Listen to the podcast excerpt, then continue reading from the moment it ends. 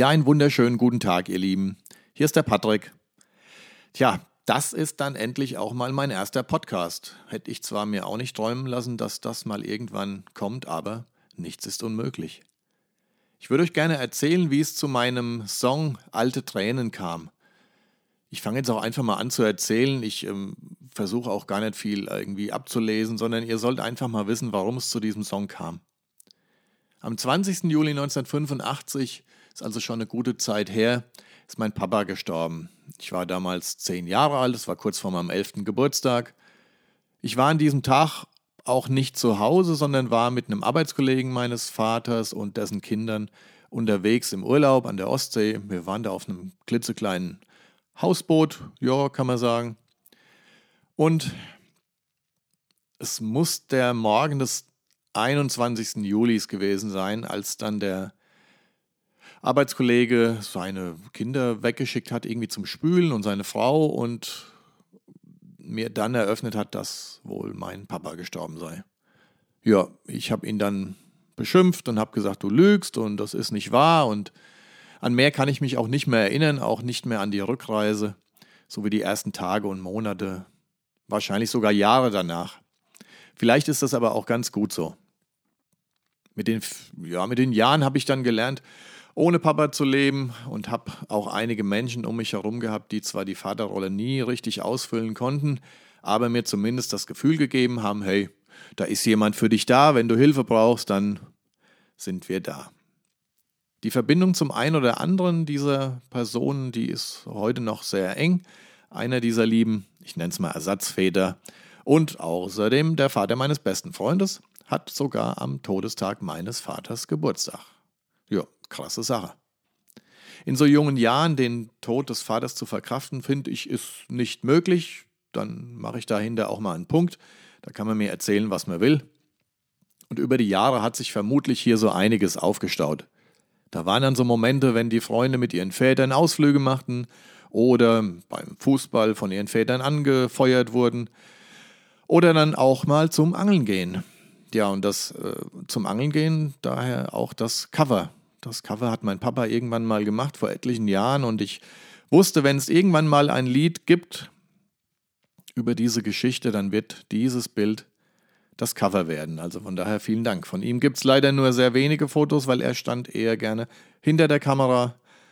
Aber gut, auch das ist ein Teil dieser Geschichte. Leider gibt es auch kaum bewegte Bilder, aber gut, auch das ist dann so. Ja, und mit den Jahren habe ich mir dann halt gedacht, okay, komm her, wie willst du das irgendwie mal verarbeiten oder verkraften? Da waren wirklich so ganz viele Momente an denen ich meinen Papa ganz doll vermisst habe und auch heute noch vermisse. Ja, und so kam dann diese bescheuerte Idee, ich schreibe es einfach mal auf. Jo, leichter gesagt als getan. Ich ziehe auch hiermit meinen Hut vor all diesen Songwritern, die wirklich einen Hit nach dem anderen schreiben. Aber so eine Geschichte, die schreibst du nicht einfach mal so. Und das hat dann auch wirklich viele Jahre gedauert.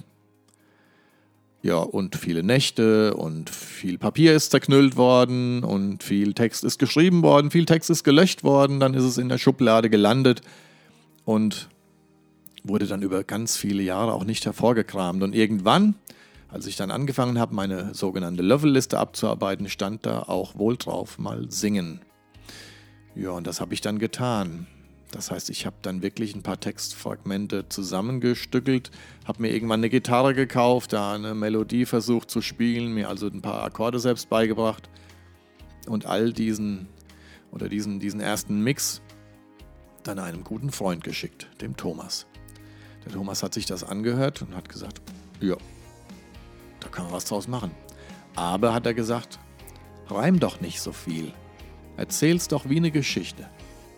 Es ist doch eine Geschichte. Es ist kein Reim, kein typisches Lied, wie man es sonst kennt. Und hör dir mal vom Herbert Grönemeyer deinen Weg an, sagte er. Und vielleicht kriegst du dann etwas hin, so etwas wie eine Geschichte. Gesagt, getan. Aus diesen vielen, vielen wirren, düsteren, ja, zum Teil wirklich düsteren Textzeilen ist am Ende eine Geschichte geworden. Meine ganz persönliche Geschichte über alte Tränen, über Trauer, über Verlust, und Sehnsucht, vor allem aber, ja, Vor allem aber soll die Geschichte daran erinnern, wie schön das Leben ist und welche tollen Momente man erleben darf, sei es als Kind mit den Eltern, als Jugendlicher mit seinen Freunden oder als Musiker auf der Bühne, als Ehemann mit einer tollen Frau und wunderbaren Kindern und hoffentlich später auch mit den Enkelkindern. Ich vermisse meinen Vater unendlich und hätte natürlich noch gerne mehr Zeit mit ihm verbracht und denke auch oft, was wäre gewesen. Bin aber auch dankbar für das, was ich hatte und was ich habe und was ich bisher erleben durfte. Alles ist gut so, wie es ist. Die Zeit rast, also lasst uns Erinnerungen festhalten und in der Playlist unseres Lebens speichern. Ja, und warum ich das Lied am 13. April veröffentliche? Eigentlich ganz einfach. Mein Papa hätte am 13. April Geburtstag.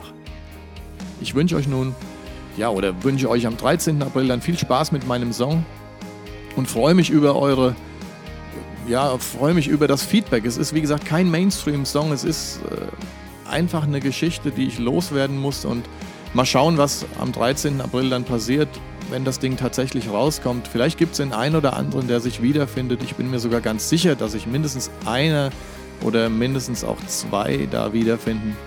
Und ja, wie gesagt, ich freue mich über euer Feedback. Wünsche euch weiterhin eine gute Zeit.